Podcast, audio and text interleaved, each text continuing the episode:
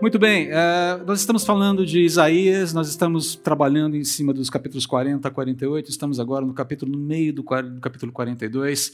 Entenda, o ministério de Isaías está é, é, tá, tá sinalizado aí por essa tarja amarela, né, que vai ali, morte da, ele nasce, começa o ministério dele ali em 740 é, é, antes de Cristo e ele morre em 680. Então, Isaías ele, ele foi testemunho ocular da, da, da queda de Samaria, do reino do, do norte. Lembra-se, né? Israel, o reino de Israel ficou dividido depois de um certo tempo. Depois do rei Salomão, o rei foi dividido em duas, duas partes: o reino do norte e o reino do sul.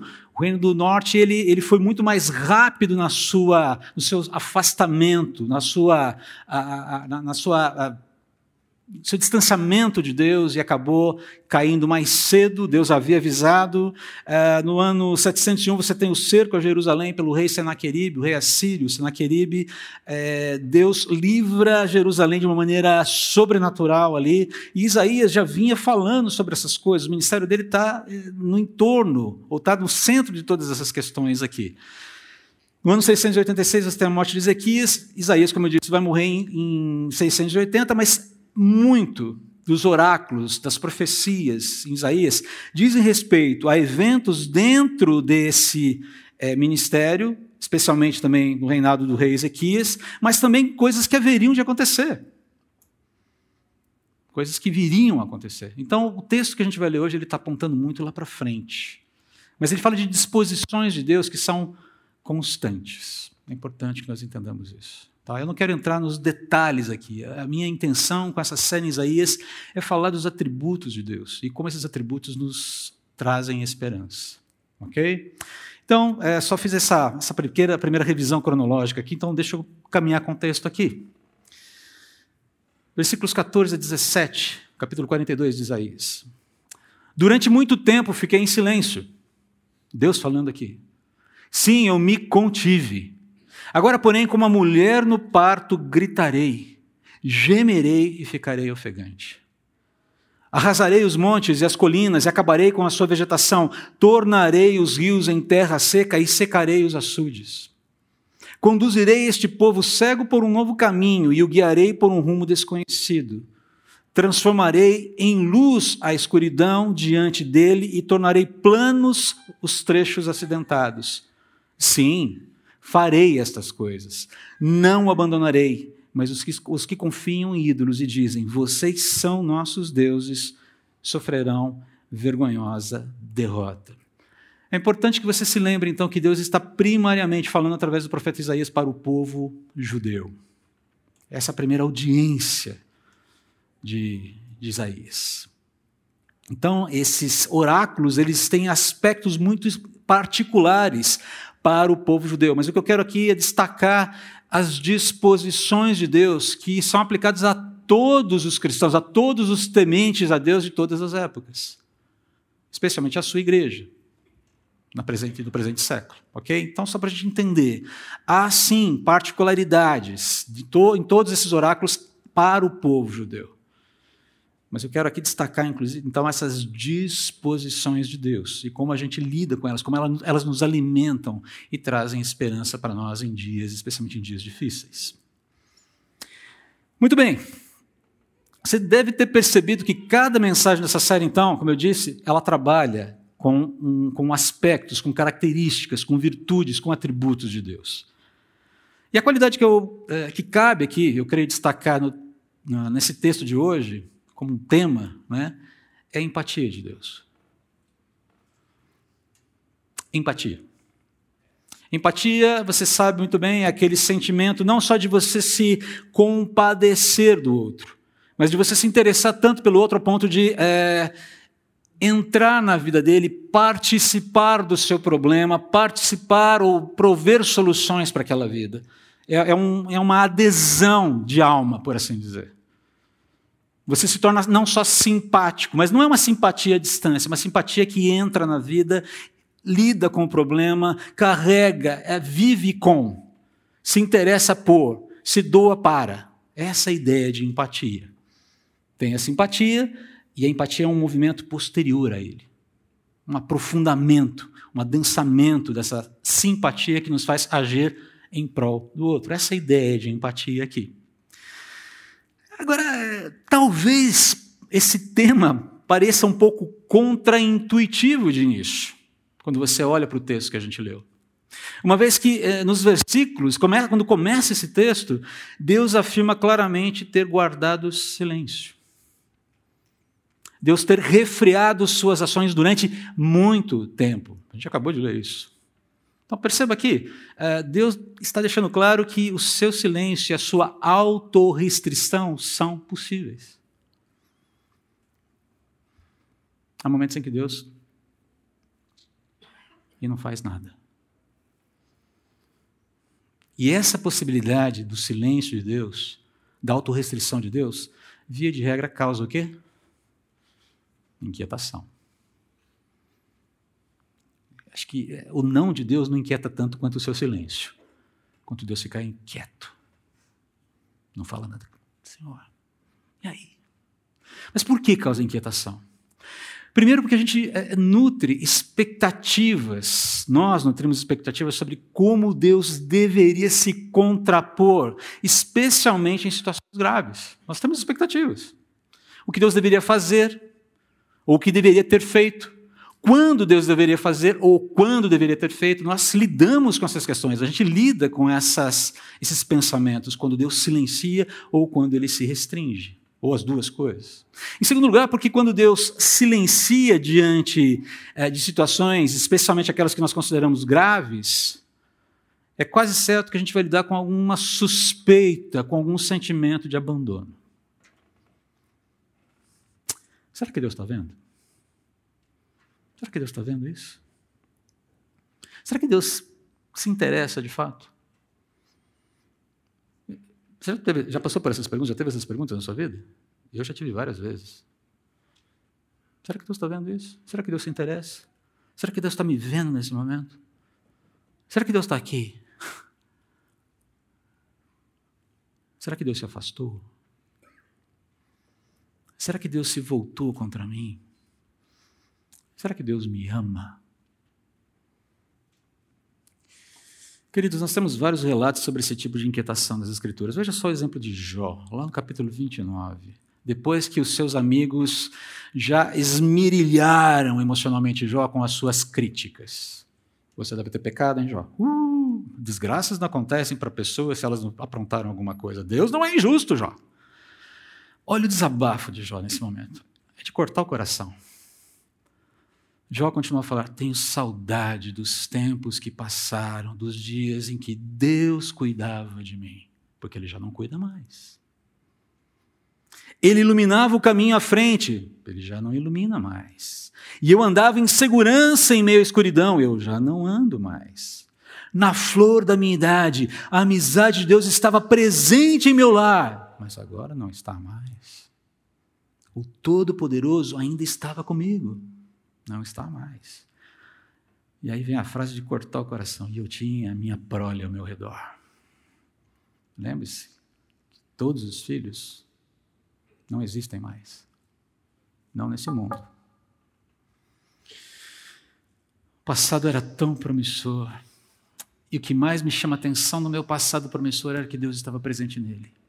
Mas ele não está presente no meu presente. Olha só, outro exemplo. Noemi. Gosto demais da história de Noemi ali no livro de Ruth. Olha só como. Olha, olha, quando ela chega em Belém, depois de ter migrado para uma terra distante ali de Belém, perdido o marido, perdido os filhos, sem descendência, com duas noras, três viúvas numa sociedade antiga patriarcal em que isso era sinônimo de maldição. E ela chega em Belém só com Ruth do lado, depois daquele, Ruth é aquela mulher excepcional que faz um voto de fidelidade e ela, ela, ela se empenha, a empatia está aí. Se você quer ter um exemplo claro de empatia, olha o que Ruth faz com Noemi. Porque no meio do caminho, sem ter nada para oferecer, essa menina ela se doa, doa sua vida para a sogra. Mas quando chega, apesar de toda essa fidelidade de Ruth para com Noemi, quando chega em Belém, quando ela volta para a casa dela, quando ela volta para Belém, a casa do pão ali em Judá, e aí todas as mulheres da cidade percebem, Noemi voltou, e o nome de Noemi significa o quê? agradável, suave, deleitosa. É o significado do nome dela. E ela diz: Não me chamem Noemi. É o texto que está projetado aqui. Chamem-me de Mara. Mara quer dizer amargo. Pois o Todo-Poderoso, olha só de onde vem o problema: o Todo-Poderoso tornou minha vida muito amarga. Cheia eu parti. Cheia do quê? Marido, filhos, expectativa de uma vida frutífera. Mas o Senhor me trouxe de volta vazia. Nesse momento, nem Ruth, com toda a sua fidelidade, serve. Por que me chamar de Noemi? Se o Senhor me fez sofrer e se todo, se o Todo-Poderoso trouxe calamidade sobre mim.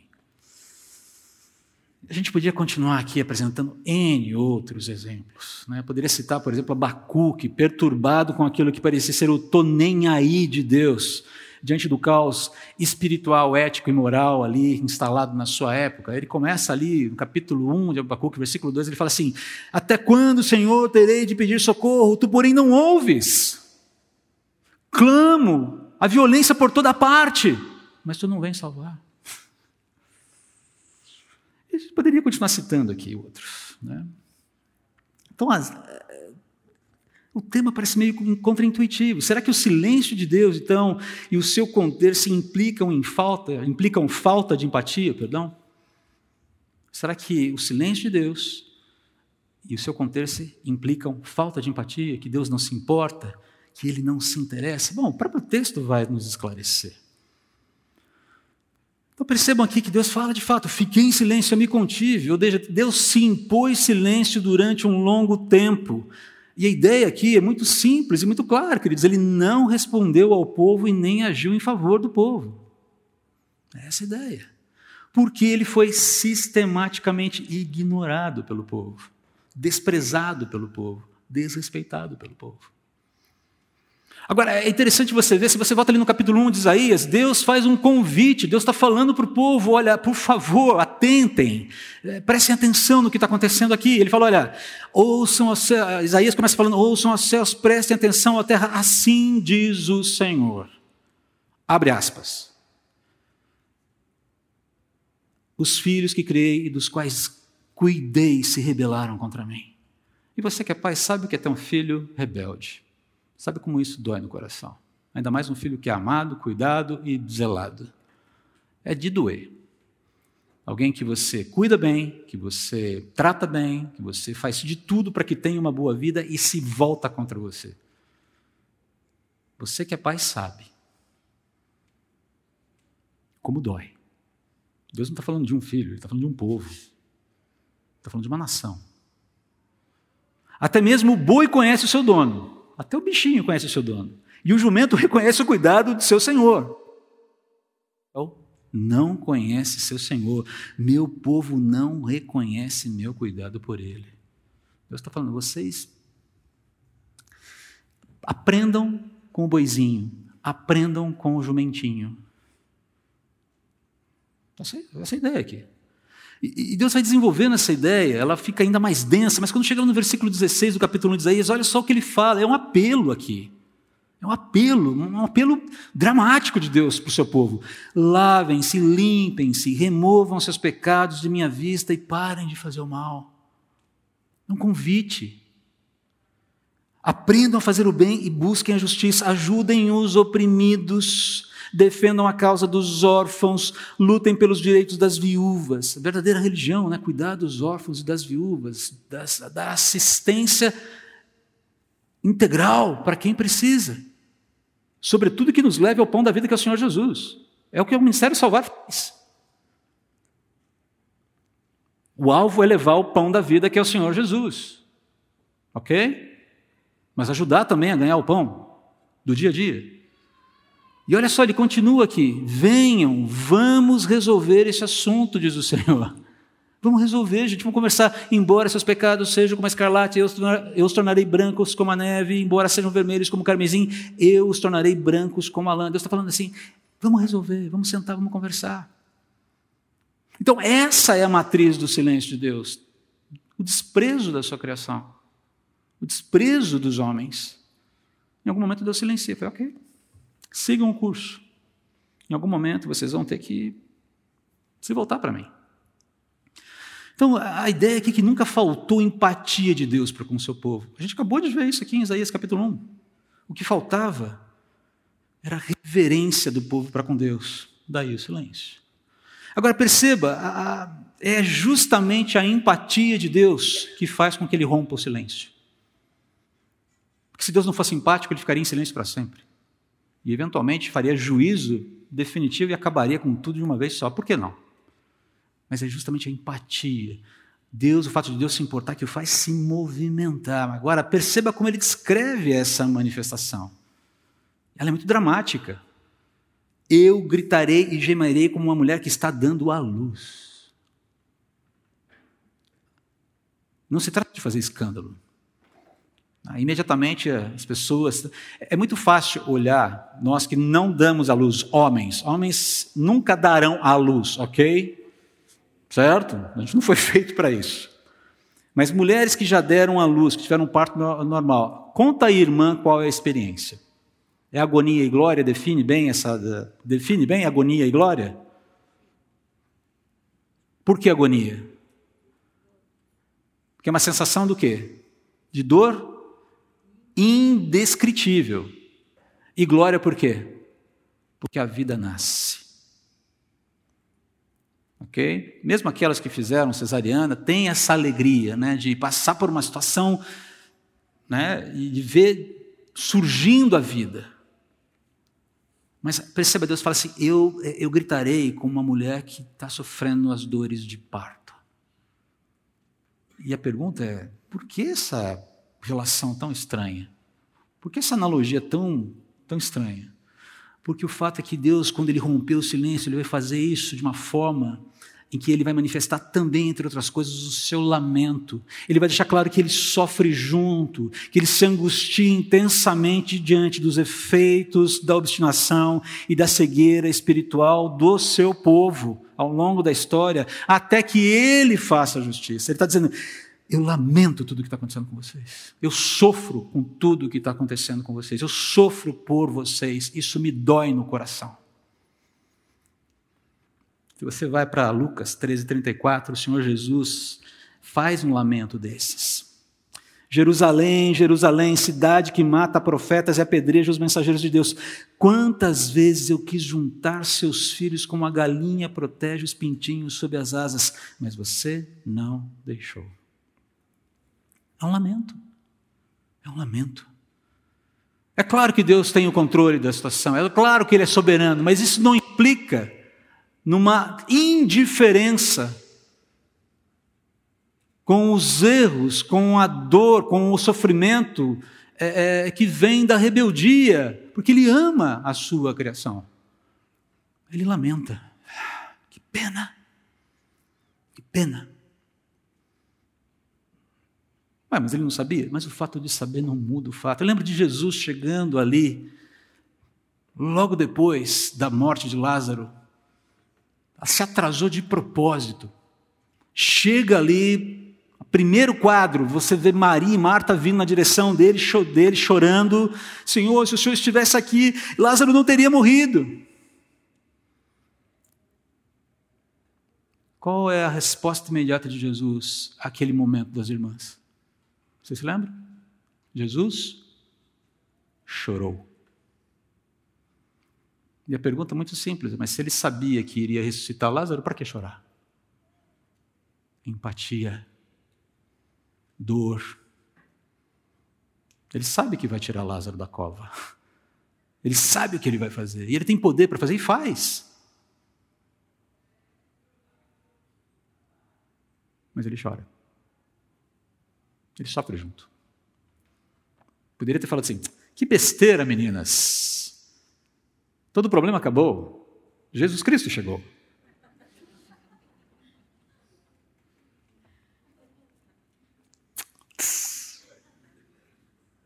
Não, ele chora junto. Vem cá, querida, chora aqui. Vem cá. E chora mesmo. E no momento seguinte, retirem a pedra do túmulo. Senhor, mas já. Tira. Dá para a gente imaginar a alegria que se seguiu? Seguiu? Não dá. Eu me importo, é por isso que Deus morre na cruz. Mas nós não podemos nos enganar, queridos, o sofrimento de Deus começou muito antes da cruz. E esse lamento de Deus apresenta desdobramentos futuros. Na sequência, ele vai falar: olha, o que o meu lamento, o que a minha dor, o que a, a, minha, a minha inquietação por vocês vai gerar? Vai gerar sim um tempo de juízo, mas também vai gerar um tempo de iluminação, de pastoreio, de preservação. E isso vai, vai, vai marcar dentro da história um momento de inflexão do lamento, em que quem vai lamentar vai ser outro. No versículo 15, ele começa a falar isso. Deixa eu só voltar aqui, desculpe.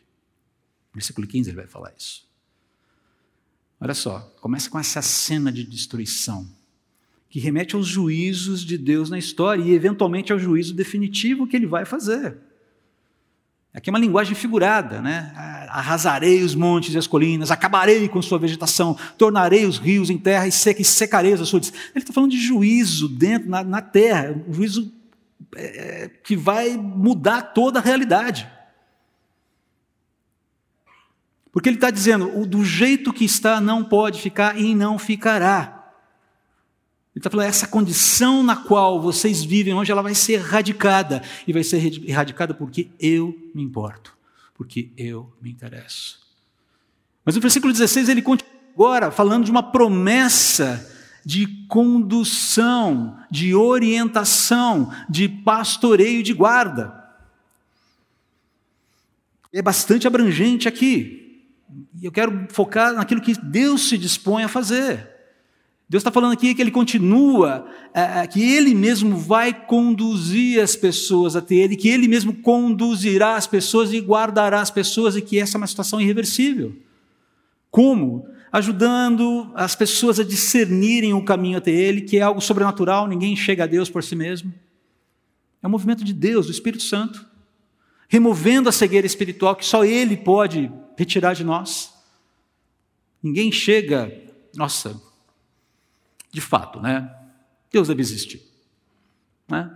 De fato, você pode chegar à conclusão de que há uma Há uma inteligência que criou todas as coisas, mas o Deus que se revela, que morreu na cruz para nos perdoar dos pecados, é algo que só o Espírito Santo pode produzir essa compreensão de pecaminosidade que precisa de redenção. Sim, eu, eh, não dá para explicar a realidade eh, sem considerar um ponto de transcendência. É, isso é filosofia. Mas redenção pagamento de pecados, reconciliação, isso somente o Espírito Santo de Deus pode promover. Isso não é coisa que o homem construa sozinho. É Deus que vai fazer. Olha só, ele vai abrir os olhos das pessoas para a verdade, porque a verdade só pode ser conhecida a partir de um ponto referente, como a gente já viu em mensagens passadas. E no final Deus aplana, né? a ideia de promessa de aplanar os caminhos, suprindo esperança para os dias difíceis. E aí vem essa promessa muito bonita que sim, eu farei essas coisas, eu não os abandonarei. A ideia de não vou desamparar, não vou me distanciar, eu estarei presente, eu não os deixarei, não importa a situação. Quero deixar como sugestão de leitura para você o Salmo 94 depois, especialmente versículos 17 a 19 ou 16 a 18 agora, você me atrapalha um pouco. Quando o salmista fala, se não fosse a ajuda do Senhor, ele está falando de momentos difíceis, onde ele clama para que Deus venha, julgue a impiedade, julgue a iniquidade. Mas ele fala em algum momento do salmo, se não fosse a ajuda do Senhor, o seu socorro, nesse momento da minha vida, eu já estaria habitando a região do silêncio. Tal é a aflição do coração. Então ele está falando, Deus está presente, Deus vem e me socorre. Então essa ideia de que Deus não nos abandonará em tempo algum e finalmente a sua presença será confirmada, confirmada, um termo talvez um pouco equivocado, mas ela será estabelecida de maneira irrestrita e clara e perceptível de forma definitiva na nossa vida. O dia bendito esse para para pensar. Para para pensar. Não vou abandonar. Não abandona agora e não vai abandonar no futuro. Essa é a questão aqui. Deus se importa. Essa é a mensagem aqui. Deus se importa que o ser humano que está cegado espiritualmente o discirna, que o ser humano que está cegado espiritualmente se encontre com Ele, que faça as pazes com Ele mediante a fé em Jesus, que ande por caminhos aplainados por Ele, com um suprimento de esperança hoje, já, para seguir em frente confiante nele, com esperança nele até o porvir. E no versículo 17, você tem de inflexão. O lamento vai mudar de lado. Não quero entrar muito no detalhe aqui, não precisamos. No final, os ímpios. Aquele ímpio aqui é aquela pessoa que se coloca contra Deus. Aquela pessoa que está não está reconciliada com Deus, conscientemente, ativamente rebelde contra Deus ou não. Aqueles que decidiram seguir com a sua rebeldia até o fim, apesar das muitas chances dadas por Deus na jornada da vida, aqui, essa turma é que vai lamentar. Essa turma vai lamentar e vai lamentar com propriedade. Porque tiveram chance. Porque receberam oferta. Porque a mão estava estendida. Mas eu vou fazer do meu jeito. Eles falaram, o lamento vai mudar de lado o lamento vai mudar de lado. De maneira irreversível. Agora, por que, isso muitas vezes nos assusta? Isso que eu às vezes não entendo. Por que, que a gente precisa ficar assustado com esse tipo de mensagem se nós estamos do lado certo? E quando eu digo lado certo, não significa que o nosso lado é o lado certo. Significa que estamos do lado de Deus e o lado dele é o lado certo. Está claro? Entendeu? Não estou mandando nenhuma mensagem subliminar aqui agora, tá? O lado certo é o lado de Deus, ponto. É o lado da pessoa que se revela nas Escrituras. Até hoje tem que tomar cuidado para falar sobre isso. Cansa. Está claro o que eu falei? Que bom. Deus se importa. É essa a questão aqui. É o lado dele que não vai lamentar.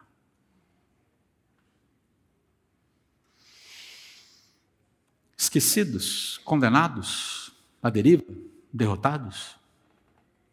Ah, ah, jamais.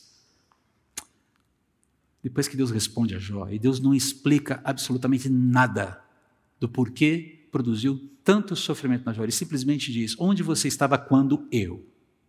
Deus, toda a retórica de Deus, capítulos 38, 39, 40, 41 de Jó, vai ver. A resposta de Deus para Jó. É uma aula de teologia, teologia própria, teontologia. É impressionante o que Deus fala para Jó. Onde você, já que você sabe tanto, onde você estava quando eu lancei os, os fundamentos da terra? Quando organizei os mares? Até aqui você vem, até aqui você não vai. Você vai questionar, me questionar nas minhas disposições de dar esse encaminhamento um tanto quanto estranho para a sua vida? É isso que está querendo dizer? Que eu fui injusto? E a resposta de Jó, que resposta é essa? No meio ainda do sofrimento, ainda não tinha resolvido a sua vida. Sei que podes fazer todas as coisas e ninguém pode frustrar teus planos.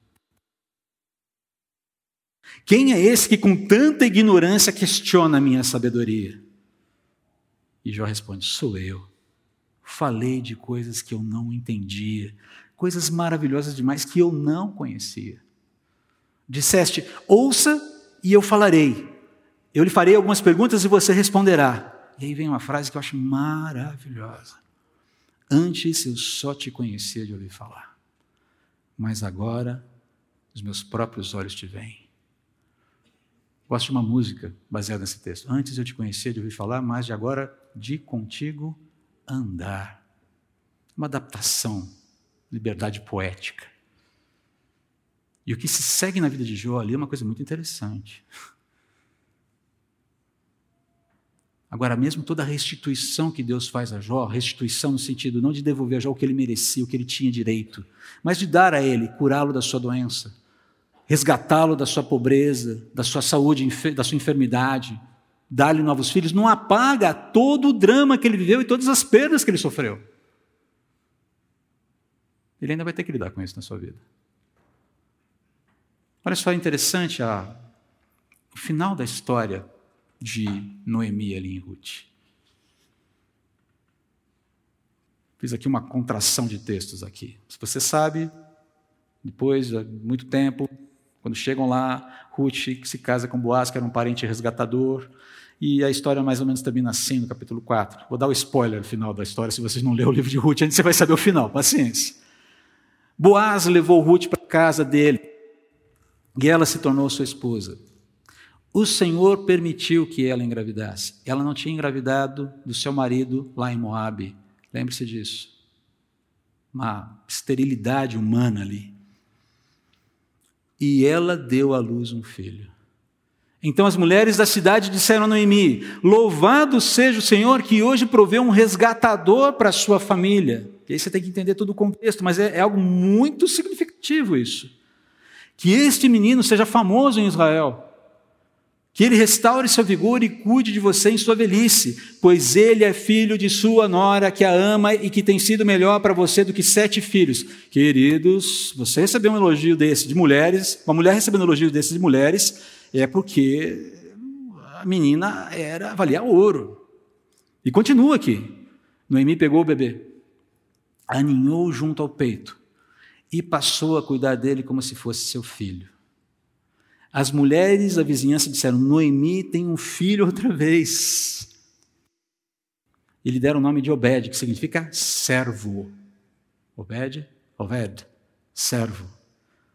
Obed é o pai de Jessé, que é pai de Davi, que por acaso se tornou rei de Israel, com quem Deus fez uma aliança incondicional, e de quem descende o Messias de Israel, o Senhor Jesus Cristo uma tragédia pessoal, sendo transformada em bênção para toda uma nação e para todo o mundo. Todos nós somos abençoados por Deus na tragédia de Noemi. Ela não viu isso. Talvez ela nem tenha conhecido Davi. No céu a gente vai ter muita história para contar um para o outro. Ah, vai ser muito interessante. Já pensou tomando um cafezinho lá com Noemi? Noemi, você fazia ideia? Menino, nem. Mas nem numa reunião de scrapbook da Cynthia Fanny Miller. Eu ia chegar a essa conclusão. Aliás, mulheres, fiquem atentas, hein? No final da história, Deus transforma uma tragédia, pessoal, numa bênção cósmica. Abacuque chega no final e fala: ainda que a figueira não floresça, nem haja fruto na vide, o produto da oliveira minta, eu confiarei em ti, Senhor. Houverem vacas nos currais, nem ovelhas no aprisco, se o campo não vingar, mesmo assim exultarei em ti, Senhor. Ainda que o Flamengo não ganhe Libertadores, ainda que não ganhe Mundial, Tu és a minha força, ó Deus. Aviva a tua obra, ó Deus. Restaura a tua glória, Deus, no meio dos anos.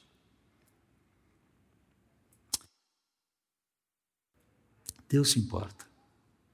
Ele romperá o silêncio no devido tempo. Quer seja dentro da história, quer seja no final da história.